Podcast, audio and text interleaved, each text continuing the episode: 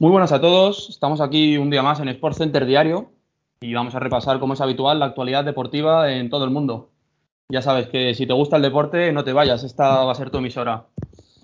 Mm, estos días se está hablando mucho de, la posible marcha de Messi al PSG, que es lo más seguro, pero yo creo que eso no es lo más importante ahora mismo y tendríamos que centrarnos un poco en, en qué es el fútbol actualmente. Eh, y por qué el dinero en el, fútbol actual eh, hace que los clubes sean tan poderosos y dejen a, otros clubes sin tanto, sin tanto presupuesto en un, plano secundario. Y por eso quería lanzar la pregunta de qué valor tiene el fútbol actualmente, qué significará el fútbol para los altos cargos de, de estos clubes o para sus respectivos jeques. Vamos a hacer un repaso de algunos de estos clubes. El Manchester City fichando a Jack Grealish por unos 115 millones, y pensando en gastarse otros 100 millones en Harry Kane en los próximos días, sumándole el dinero que llevan gastados en los últimos años en fichajes, que son todos fichajes de más de 50 millones en las tres líneas, tanto en defensa como en el centro del campo como en la delantera. Es una auténtica locura. El Chelsea, eh, más de lo mismo. El año pasado incorporaron a Havertz Werner, gastándose bastante dinero. Podían tener la excusa de que habían vendido a Hazard, pero igualmente es muchísimo dinero. Y ahora suena el fichaje de Lukaku al Chelsea por 115 millones, que es prácticamente cuestión de, días o incluso de horas. Y por último, el PSG, este club del que está hablando todo el mundo en los últimos días y no, no es en vano, porque fichajes como el de Donnarumma, Sergio Ramos, Akraf eh, o Vignaldum y ahora mismo el de Leo Messi, uno de los mejores jugadores de la historia. Exceptuando el fichaje de Akraf, que han sido unos 70 millones, con los añadidos, todos han llegado gratis. Pero yo creo que eso es lo de menos. El que llegue gratis es una simple anécdota. ¿Cuántos jugadores del PSG superarán los 10 millones anuales de sueldo?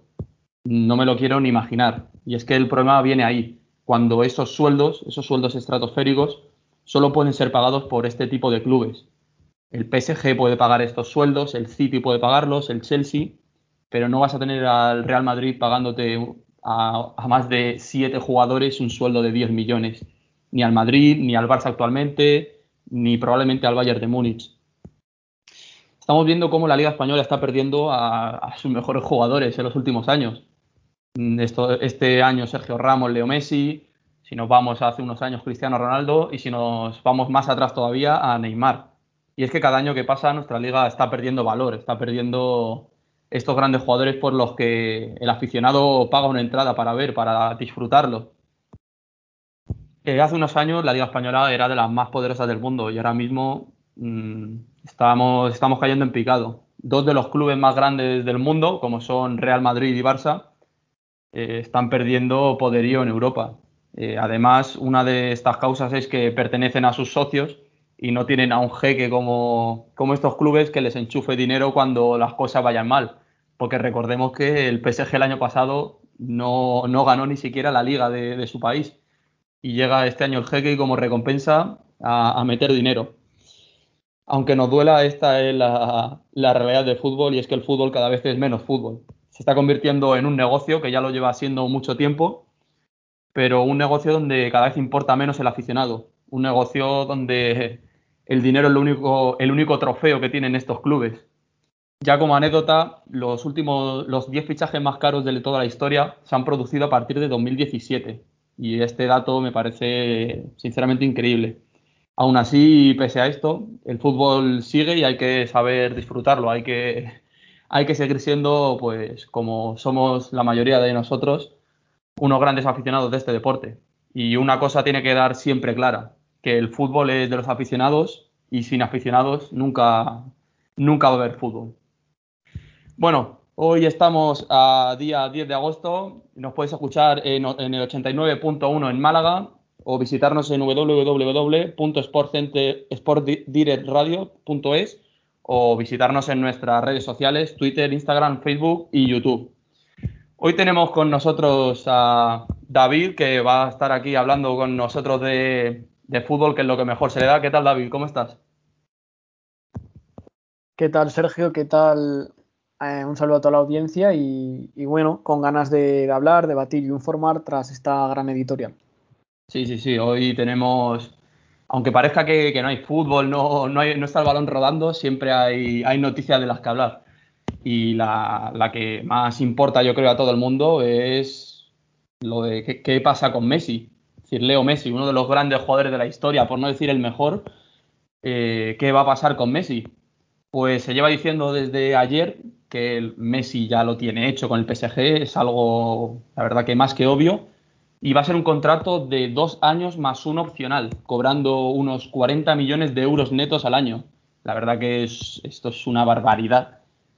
Y pues como prueba de ello es que sus compañeros ya lo dan por hecho. Eh, Don Aruma, el nuevo portero del PSG, ha dicho que está ilusionado con la idea de tener a Messi en el mismo equipo. También es verdad que se ha rumoreado eh, hoy de madrugada que el Barça había lanzado una oferta de renovación a Messi y la verdad que esto se ha desmentido ya por la mañana y tanto el entorno de Messi como el club han negado esta información. Eso sí, el argentino y su entorno no tienen ninguna prisa para eh, hacer la firma del contrato, aunque se espera que en las próximas horas eh, el crack argentino llegue a, la ciudad de París. También tuvimos ayer un Liverpool Asasuna eh, con, un homenaje a Michael Robinson, ¿no, David? Así es, Sergio, y, en el día de ayer, día 9 de agosto, se citaban en Anfield los, los, dos, los dos, grandes equipos en, vida de, Michael Robinson, Liverpool y Osasuna, Liverpool y Pamplona, las dos ciudades que más marcaron a, a este exjugador y ex comentarista que, tanta influencia tuvo en el, en el, periodismo de nuestro país, eh, no deja de ser un, choque emotivo, ¿no? Donde en Anfield pues eh, hubo una, ovación interminable prácticamente eh, con ese You'll Never Walk Alone tan característico de la hinchada red y, la verdad imposible no emocionarse con, dicho partido que en lo deportivo se llevaron los ingleses por 3 a 1, comenzaron bastante fuertes el conjunto de Klopp, poniéndose con 3 a 0 ya en la primera mitad. En, los segundos 45 minutos recortaría distancias Quique García, el nuevo futbolista de Osasuna, que llegaba libre de Leibar en el minuto 70 para poner el 3 a 1 definitivo. En, lo extradeportivo, por así decirlo, un poco la, influencia que ha tenido Michael Robinson, que recordemos falleció hace escaso un año y pico ya eh, a causa de arrastraba desde hace bastante tiempo. Pues qué decir, ¿no? Eh, todo lo que significó para, el fútbol español, primero como jugador, como periodista, comentarista. Eh, sabemos que no es muy habitual, ¿no? Eh, ver a periodistas, jugadores ingleses en, esta liga española. Al final, su, manera de ser de los británicos es muy, suya, ¿no? De estar muy allí en las islas.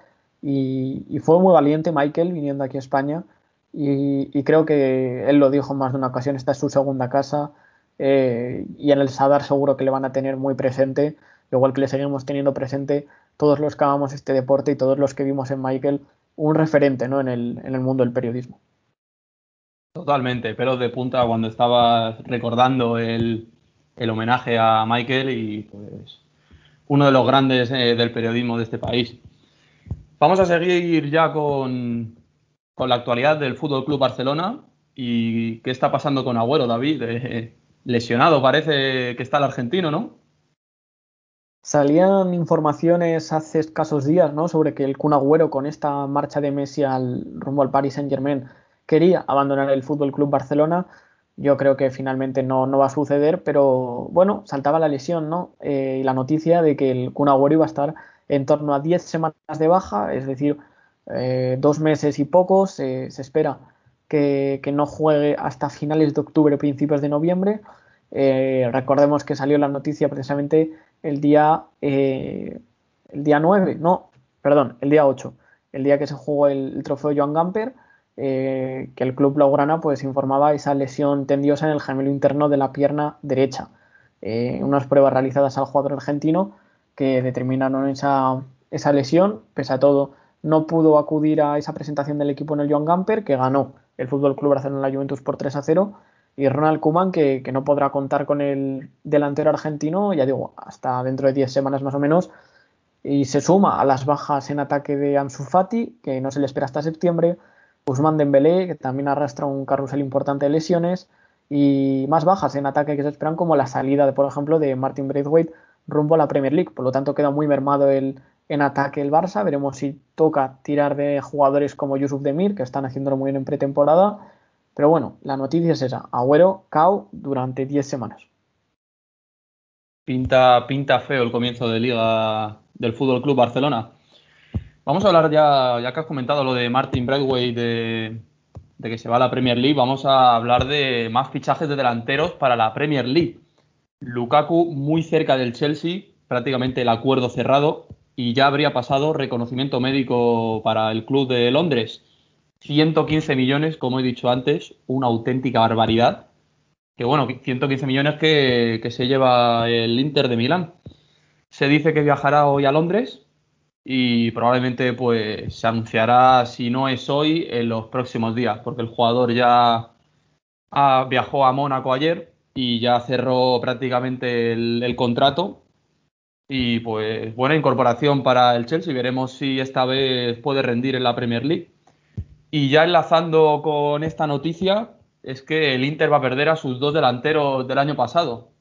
Lautaro Martínez, eh, muy cerca del Tottenham, acuerdo prácticamente cerrado. Y solo falta el acuerdo entre los clubes. Ha habido acuerdo entre Lautaro y el Tottenham, pero solo falta eso, que los dos clubes lleguen a un acuerdo y lo más probable es que, es que se llegue, porque Lautaro acaba contrato el año que viene.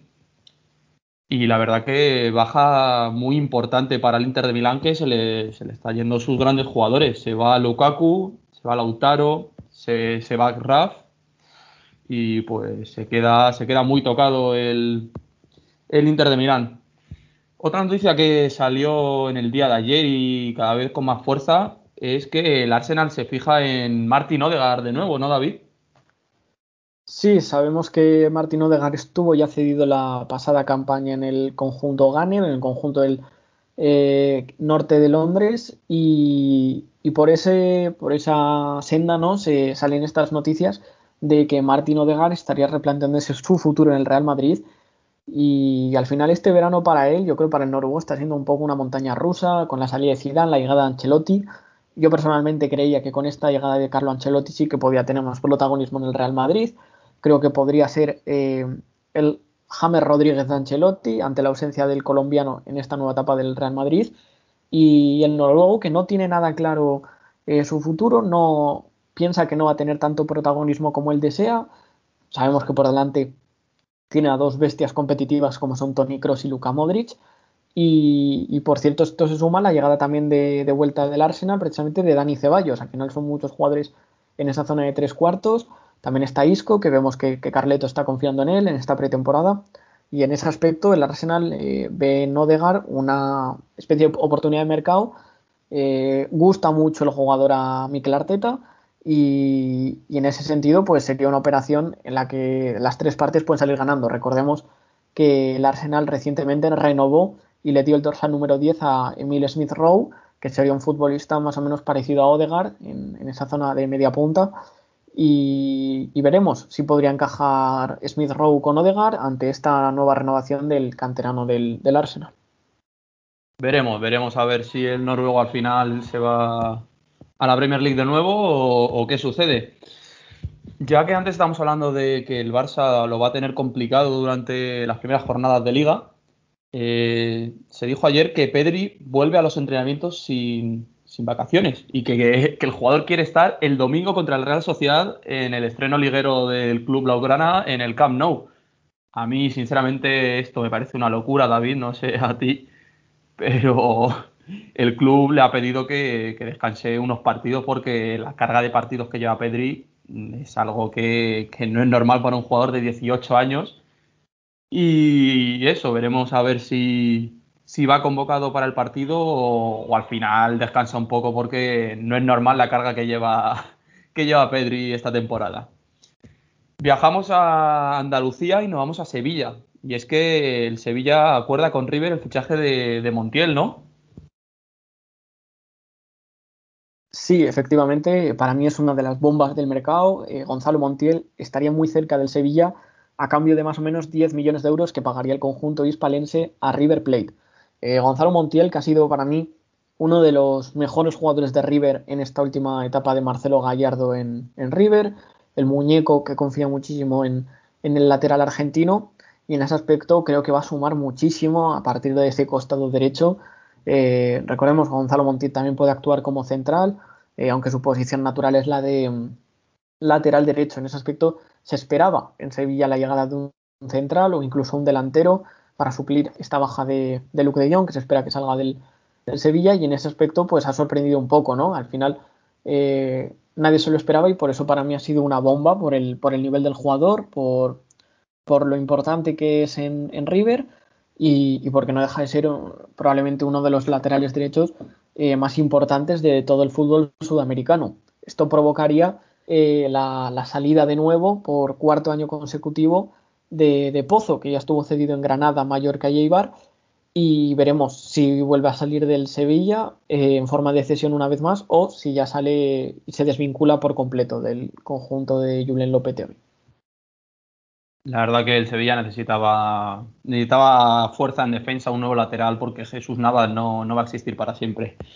Ayer lo anunciaban nuestros compañeros en el programa y hoy el Cádiz lo ha hecho oficial a las 12 del mediodía, 11, que Víctor Chus, nuevo jugador del Cádiz, en calidad de cedido, y viene a reforzar un poco la, línea defensiva del Cádiz, aunque no sé yo si, tendrá opciones de, ganarse la titularidad, pero la verdad que a mí sinceramente me parece un jugador bastante bueno, el valenciano, 21 añitos, y esto, como dijeron ayer nuestros compañeros, eh, desencadena en que Vallejo se queda como cuarto central del Real Madrid, si no, si no hay ninguna incorporación de última hora en, el club de la capital.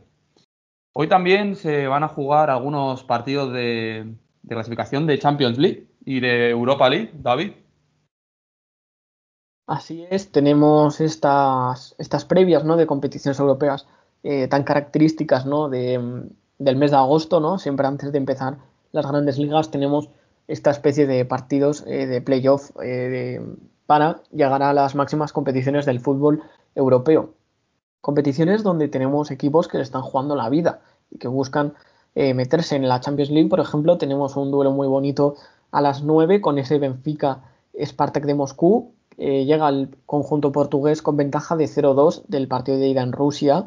También tenemos un Mónaco Esparta de, Praga, eh, que al final es uno de los equipos que está dando eh, más sorpresa y nos está sorprendiendo para bien en estas últimas ediciones de Champions y Europa League. El Ferenbaros es la vía de Praga, otro equipo checo también que, nos gusta mucho por, todo lo creativo que es. Y, equipos también legendarios, ¿no? Como el Dinamo de Zagreb, que, se juega la vida en, Varsovia contra el Legia. Y, bueno, es en la parte de Champions, donde también, por supuesto, está el Midtjylland contra el PSV, otro de los equipos que además viene de golear al Ajax en su estreno en el Eredivisie.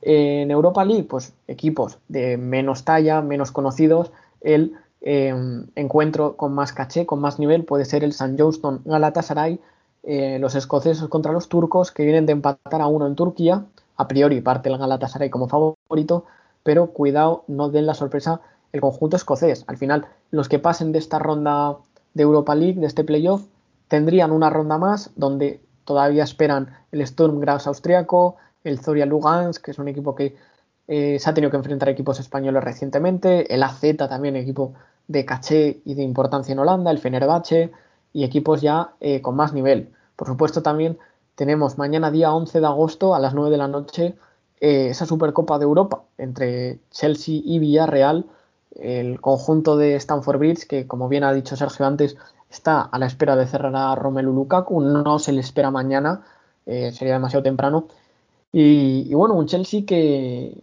viene de perder sus cuatro finales de Supercopas de Europa. Recordemos la última no hace mucho, precisamente contra el Liverpool en 2018, también contra el Bayern de Múnich y, por supuesto, el Atlético de Madrid. Eh, en aquella final eh, con el hat-trick de Radamel Falcao y aquella final tan, tan bien recordada para los atléticos. Eh, por supuesto, empiezan las grandes ligas, como digo, la Premier League el día 13 se estrena con un Brentford recién ascendido contra el Arsenal de Mikel Arteta, precisamente hablábamos antes sobre esa llegada de Odegaard. Tenemos, bueno, una auténtica jornada increíble esta jornada 1 con un Manchester United Leeds el día 14. Eh, cierra la jornada precisamente un Tottenham City, también es un partido muy interesante. Pero eso no es todo. El día 13 también abre la Bundesliga con ese Borussia Mönchengladbach Bayern de Múnich, el actual campeón que se enfrenta a uno de los equipos más divertidos de ver y que ya causó problemas al Real Madrid en Champions la temporada pasada, como es el Borussia Mönchengladbach. Tenemos partidos muy divertidos también como en ese Borussia Dortmund Eintracht de Frankfurt, Unión Berlín Bayern Leverkusen y por supuesto el Mainz Leipzig. Pero lo más importante, lo que nos afecta a nosotros, empieza la liga en España. Eh, abre con ese Valencia Getafe también el día 13. Día 13 cargadito de fútbol, como digo, con Premier, Bundesliga y Liga Española. Cerramos con el Elche Athletic Club el día 16 y los grandes que juegan el Alavés Real Madrid el día 14 el Atlético Madrid el día 15 a las y también el día 15 a las 8 ese Barça Real Sociedad. También abre la, este fin de semana la segunda división, una de las ligas eh, más emocionantes y divertidas de, todo el planeta y que siempre está muy apretada. Así que, Sergio, este fin de tenemos calendario apretado y con grandes partidos, por supuesto. Este fin de David no se sale de casa, toca, toca sofá, ponerse la televisión y, a disfrutar un poco de fútbol, que ya, ya toca ver el fútbol de ligas. Ya abandonamos un poco el fútbol y nos vamos a baloncesto. Y es que para mí uno de los noticiones del año. Acuerdo para la multimillonaria renovación de Luka Doncic por los Dallas Mavericks. Eh, después de los grandes Juegos Olímpicos que ha, hecho Luka, se han reunido los grandes mandatarios de, los Dallas Mavericks con Luka Doncic en, Eslovenia. Han viajado hasta allí y han cerrado un acuerdo por una extensión de cinco años de contrato para, para Luka Doncic, donde cobrará 207 millones. Sí, eh, una cantidad increíble, donde ahora mismo, si no recuerdo mal, solo cobran unos cinco jugadores en la liga. Y es un contrato histórico. Eh, nadie antes había cobrado con 21 años esta cifra y le espera un gran futuro a los Dallas Mavericks porque se aseguran a, uno de los grandes jugadores de, la NBA y probablemente un jugador que si las lesiones le respetan va a marcar una época en, la gran competición universal que, es la, la NBA. Acabamos ya aquí el noticiario y nos vamos a meter en el contrapunto. Vamos a debatir un poco, David, si te parece bien. Y, el, tema principal del día, de la semana, del año, es Messi. Mm, todavía no, no, se ha resuelto la duda. Y no sé, te pregunto a ti, a ver, ¿quién, ¿tú quién crees que es el culpable de, esta marcha de, de Leo Messi? Bueno, al final es una situación complicada en la que es evidente que existe un conflicto eh, tenemos varios protagonistas, pueden ser Javier Tebas, eh, famoso últimamente por ese acuerdo o ese intento de acuerdo del CVC con, esa venta de los derechos televisivos, luego replica la porta con que no está interesado en hipotecar el club durante 50 años, también está la figura de Leo Messi, ¿no? Muchos le han atacado con, que no ha hecho todo lo posible y que se debería haber rajado más la ficha. Aquí la situación es una y para mí eh, esto no sucede si el club queda como queda. Al final, los culpables de que el club esté como está, y creo que es algo que, no, es discutible, es la anterior eh, junta y la anterior, el anterior presidente, Josep María Bartomeu. Y al final son los que dejaron el club así, son los que hicieron unos contratos completamente desorbitados a los Coutinho, a los Grisman, a los Umtiti, que está bien, esos jugadores no tienen culpa de nada al final. Si ellos llegan al club y se les presenta una oferta económica tan suculenta, ellos no son tontos, ellos van a aceptarla. El problema es de quienes eh, les ofrecen esas cantidades. Y al final se llegaba viendo que desde que, no Bartomeu, desde que llegó Sandro Rosell al club, primero fue la, eh, Guardiola, que tuvo que salir. Luego fue Cruyff. Ahora es Messi. Xavi no quería llegar al Barça.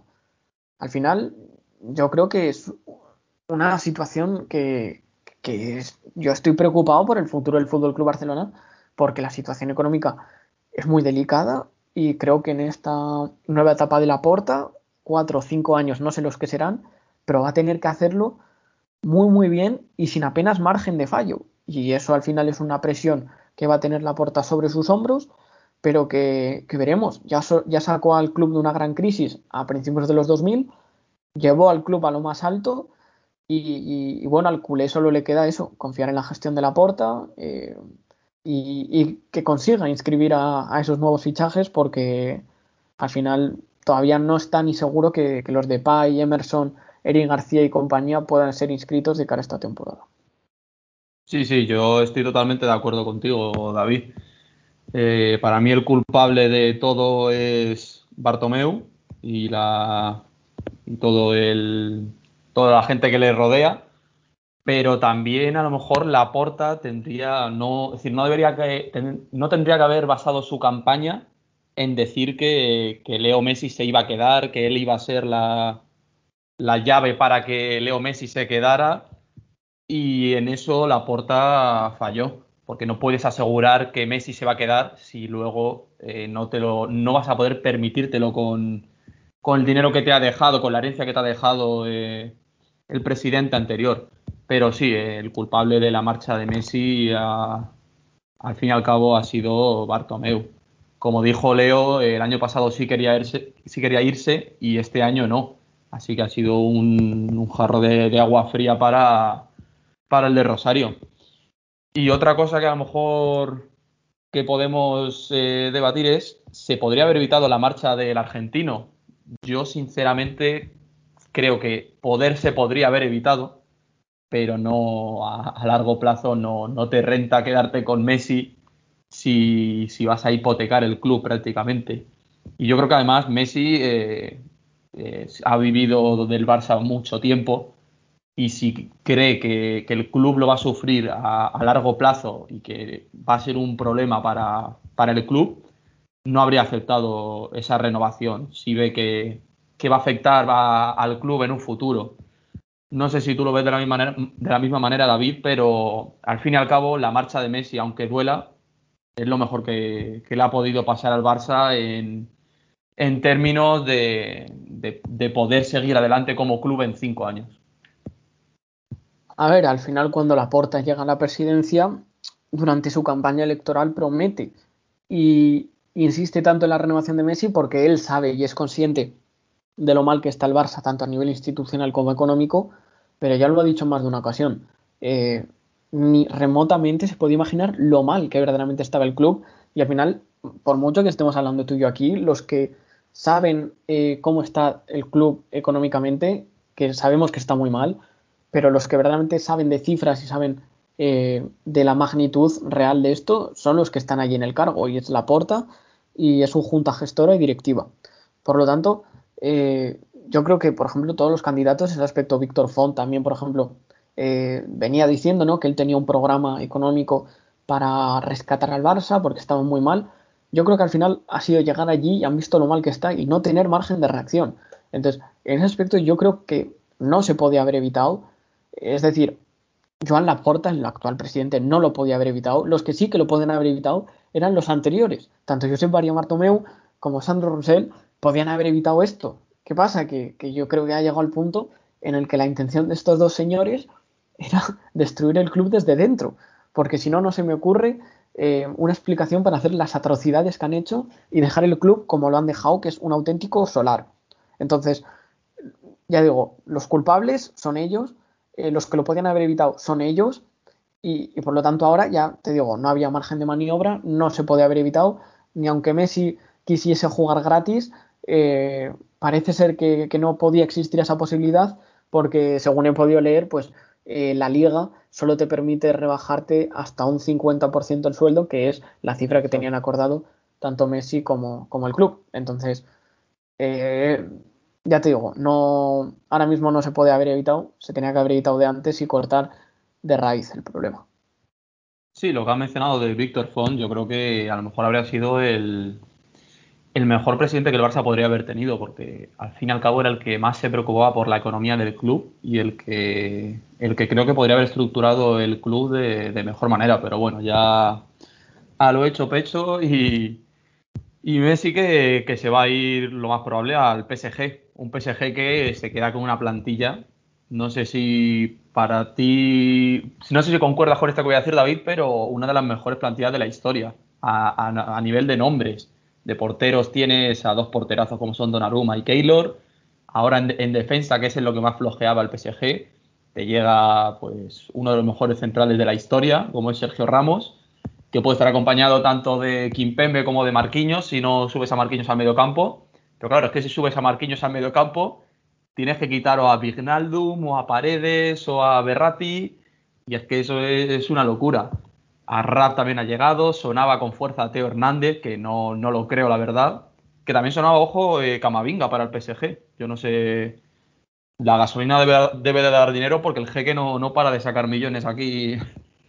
Y luego arriba que, tienes tanto a, Di María como a Neymar, a Mbappé, a, a Messi, a Icardi una completa locura eh, el 11 del PSG, bueno, el 11 y el fondo de armario que tienen, que se ven obligados a, ganar la Champions. Mm, una presión que, a lo mejor no muchos pueden llevar, eh, al fin y al cabo, si tienes la presión, la obligación de, ganar la Champions, mm, pues la presión puede jugar en, tu contra.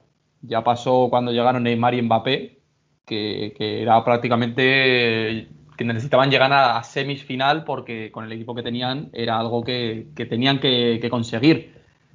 Y este año eso, eh, lo tienen como obligación. Yo no esperaría menos del PSG. Mínimo una semis, una final, que te compita el Manchester City y, poco más. No sé si tú opinas igual que yo, David, pero es que el PSG, ojo, trae mucha chicha. No, o sea, al final creo que es algo que nadie puede discutir, sobre todo si logran mantener a Kylian Mbappé, que, estamos ante, como has dicho, una de las mejores plantillas de la historia. que vayan a, funcionar y que vaya a garantizar el éxito, ahí yo tengo mis dudas.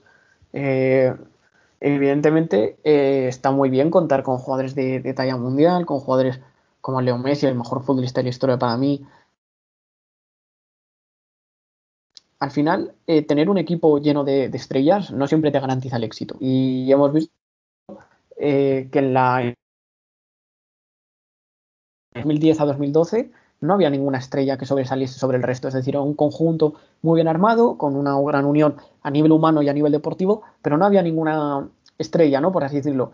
Entonces, en ese aspecto, pues ya pasó en el PSG cuando llegó Neymar con Cavani, un choque de egos, un choque de estrellitas, de yo soy mejor que tú, yo quiero tirar el penalti, y al final eso no siempre es sano. Eh, sabemos que Messi con Neymar no va a tener ningún problema, veremos si se queda Mbappé, cómo van a gestionar esa lucha de egos Mauricio Pochettino, y sí, o sea, objetivamente es, eh, es un equipazo, también Sergio Ramos atrás, con Kim Pembe, con Marquinhos, eh, Donnarumma, es, es un equipo surrealista y que en ese aspecto, pues, pues sí, uno de los mejores equipos del mundo eh, a nivel de plantilla. Eh, habría que ver, ¿no? Hasta qué punto ha sido eh, permisiva la, FIFA o la UEFA con, estos salarios, porque como has dicho además en la editorial, ¿cuántos jugadores de más de con un salario de más de 10 millones tiene el PSG? Habría que ver, ¿no? Se está diciendo que, bueno, les han hecho el favor de, de aquí a tres años no aplicarles el fair financiero por esto del Mundial de Qatar 2022 es, es horrible. Y mientras tienes en, Barcelona a gente llorando, a gente sufriendo, porque no pueden inscribir a, Leo Messi, el mejor jugador de su club, de toda la historia, su máximo goleador, su máximo asistente, su máximo todo. Tienes en Madrid que el Madrid no puede fichar eh, a un central más y se tiene que quedar con Jesús Vallejo porque a nivel económico tampoco tiene mucho más margen de maniobra y prefieren guardarse el dinero para futuros mercados.